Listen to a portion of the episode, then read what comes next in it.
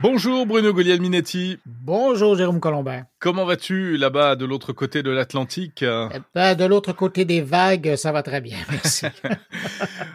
ravi de te retrouver comme euh, chaque semaine dans ton podcast Mon Carnet et dans mon podcast Monde Numérique pour notre petite débrief hebdomadaire. Et alors je crois que cette semaine, ben, on est obligé de parler d'un anniversaire.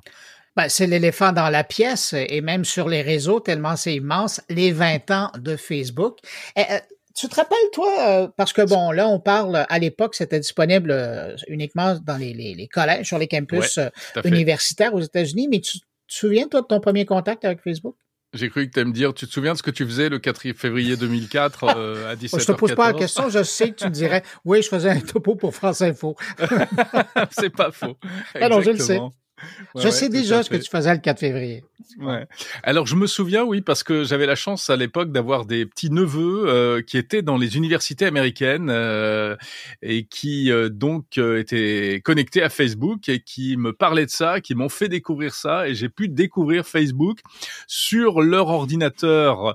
mais parce qu'on était dans, dans, à ce moment-là, je me souviens, on était en vacances au Liban, tu vas tout savoir, et et donc sur leur ordinateur, ils me montraient ce truc là qui s'appelait à l'époque The Facebook, hein, mais mais qui qui était juste vraiment un outil que pour les étudiants parce que c'était un, répertoire, il y avait des photos, des numéros de téléphone, euh, mais ça commençait et, et surtout des photos parce que au départ c'était pour présenter euh, les gens qui étaient sur le campus. Euh, c'était un bottin de contact hein, pour rencontrer les gens sur le campus. Ouais. Bah oui, c'était un comment on appelle ça, un, Facebook en fait, un exactement, un, un trombinoscope en français. Wow, ça j'aurais jamais su.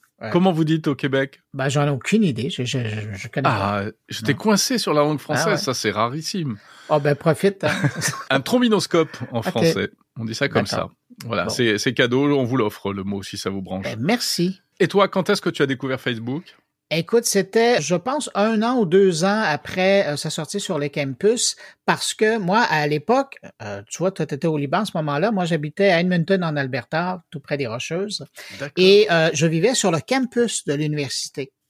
et j'avais mon voisin qui était professeur et qui m'avait dit, je sais pas si vous avez vu passer, mais là, les étudiants sont un peu fous sur le campus. Il y a un truc qui existe sur Internet. Écoute, moi, à cette époque-là, là, on, on commençait l'Internet, là, ça, on avait laissé AOL, euh, CompuServe était loin. Ah, mais quand même. C'était la grande époque de Messenger, rappelle-toi. Oui, ben, Microsoft Messenger. Oui, tout à fait. Mais bon, on avait déjà Second Life, alors on était déjà euh, bien équipés. Euh, il y en mm. avait d'autres, euh, Friendster qui était là, donc ça existait déjà.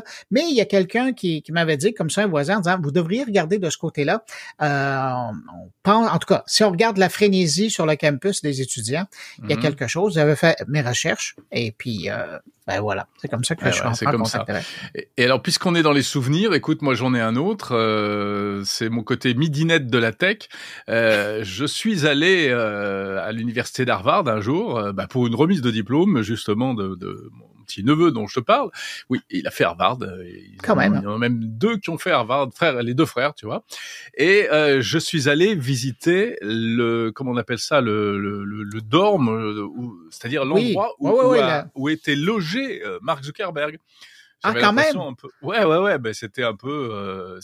Alors, j'y suis allé bien, des années après, si tu veux. Ouais, à l'époque où c'était encore une espèce de demi-dieu de la tech, c'était pas encore le méchant. Et donc il y avait quand même un pèlerinage qui pouvait se faire. Pas du tout, pas du tout. Mais je m'étais non non non, il y avait que moi qui savais que je m'étais renseigné et je savais que c'était là que il avait euh, il était en coloc avec il avait deux rooms. Mais là t'as vu le bâtiment ou t'as vu sa chambre?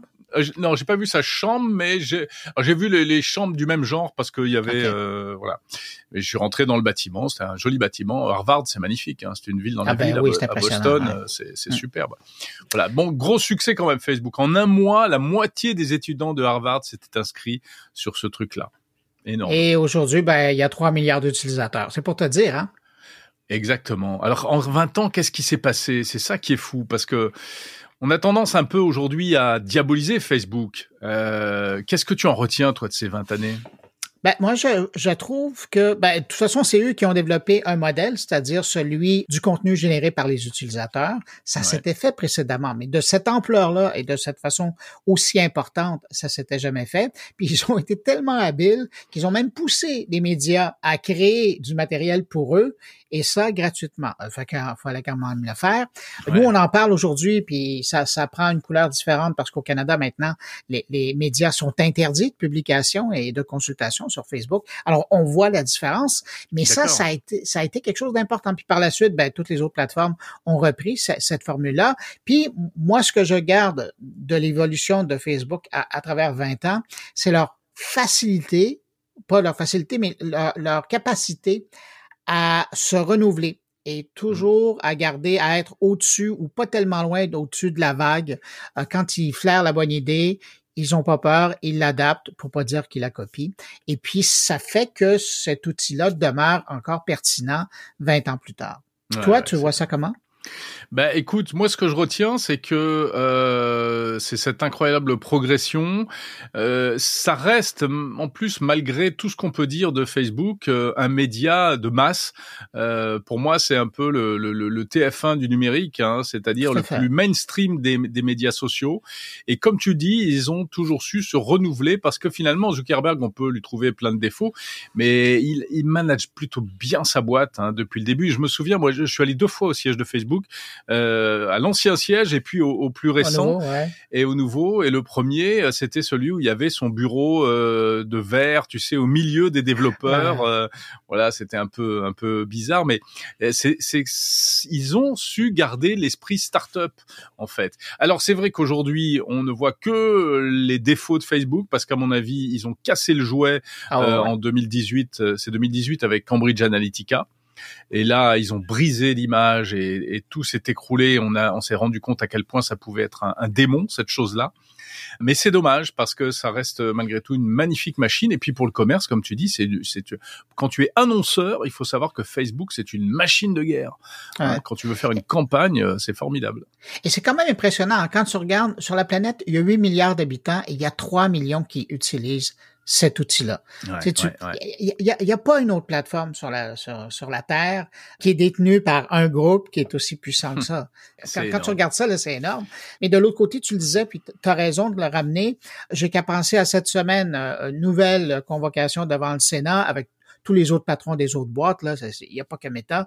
Et il y avait quelque chose de symbolique, de le voir se lever à l'invitation, ouais, euh, à l'invitation d'un sénateur et de s'excuser auprès des parents d'enfants qui avaient été victimes d'Instagram et de hmm. Facebook, hmm. victimes d'intimidation, mais aussi qui sont donnés la mort, de le voir s'excuser auprès de ces parents-là à quelque part, ça faisait du bien parce que ça fait six ans qu'ils sont appelés devant comme ça les, élus américains euh, au Sénat et euh, chaque fois c'est des petites tapes sur les doigts. Il reprend son jet, il retourne à la maison ah et c'est comme disait Shakespeare, business as usual qui se poursuit euh, avant la comparution de l'année d'après.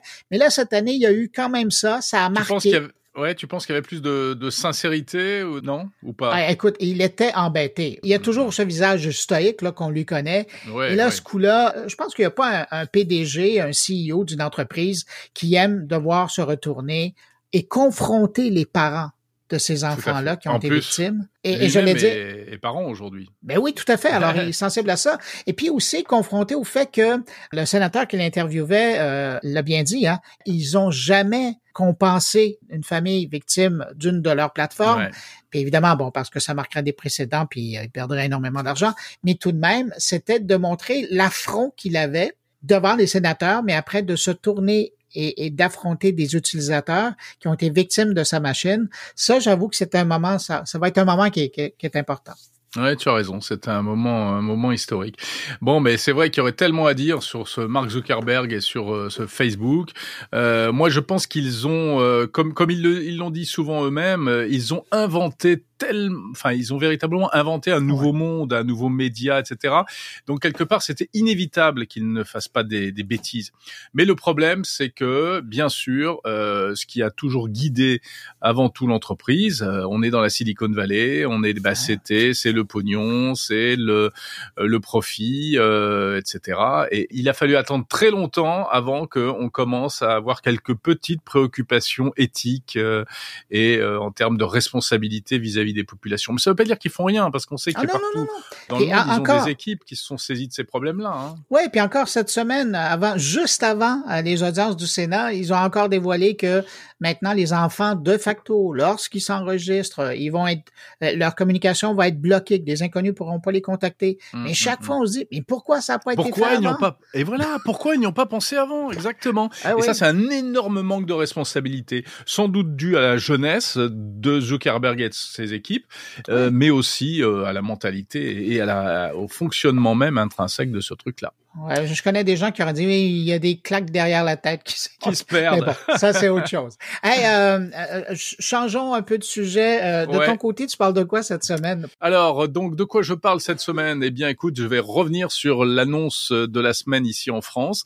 C'est le lancement de la nouvelle Freebox de l'opérateur. Qui fait rêver, hein de l'autre côté de l'Atlantique, je regardais ce qui est C'est vrai, ça vous fait rêver? Ah ouais, pourquoi? Parce que c'est le prix. Ben, parce que le, prix, d'abord, euh, l'offre euh, en fait de qualité euh, de vitesse et puis de contenu. Oui, évidemment après. Ouais, mais après il faudra voir si, si, si c'est si c'est livré, hein, parce que c'est une chose, par exemple, si c'est livré, si c'est utile, etc. Ben, on en parle juste après dans mon podcast. Ben, tu vois, parce que c'est une chose d'avoir ce service-là quand tu es en plein Paris, mais si tu es au beau milieu de la Bourgogne ou dans le Midi, j'ai hâte de voir à quoi va ressembler la, vitesse. Enfin, exactement. Voilà. Et puis je parle aussi d'un festival de l'intelligence artificielle qui va avoir lieu bientôt sur la Côte d'Azur en France.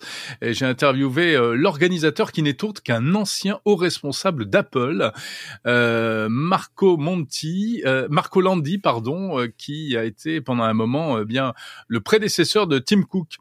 Enfin, il s'occupait de toute la partie opérationnelle, mais c'était à l'époque où Steve Jobs n'était plus chez Apple. Et enfin, dernier sujet, euh, nous étions il y a quelques jours toi et moi, Bruno, en direct dans l'émission Tech Co de François Sorel. Et tu mhm. sais qu'il y avait également Claudia Cohen, notre consoeur du Figaro, qui a fait un oh super reportage sur les, les assistants virtuels, l'intelligence artificielle dont on tombe amoureux, etc. Eh bien, je l'ai interviewée, elle me raconte euh, tout ça en détail. Mais tu sais qu'on est passé à deux doigts de encore partager euh, euh une invitée, mais c'est un très bon papier. Hein? En plus de ton entrevue, là, si les gens veulent aller euh, sur le site du Figaro, c'est vraiment très intéressant. Très intéressant. du bon boulot. Alors ça, c'est dans ton émission. Bah écoute, super. Euh, je pense que nos deux podcasts mis bout à bout. Alors franchement, je pense que hein, ça fait quelque chose. Hein? Vous avez tout ce qu'il faut savoir cette semaine sur euh, sur la tech. Oh, je dirais, je pense qu'ils en ont même plus que ce que. Et même plus, ah plus que ce que vous pourriez espérer. Bon, eh ben écoute, je salue tes auditeurs, euh, Bruno, et je leur souhaite une très bonne écoute de mon carnet. Je te dis à la semaine prochaine. Ben, permets-moi de faire de même et je te souhaite une excellente semaine et à la semaine prochaine. Salut.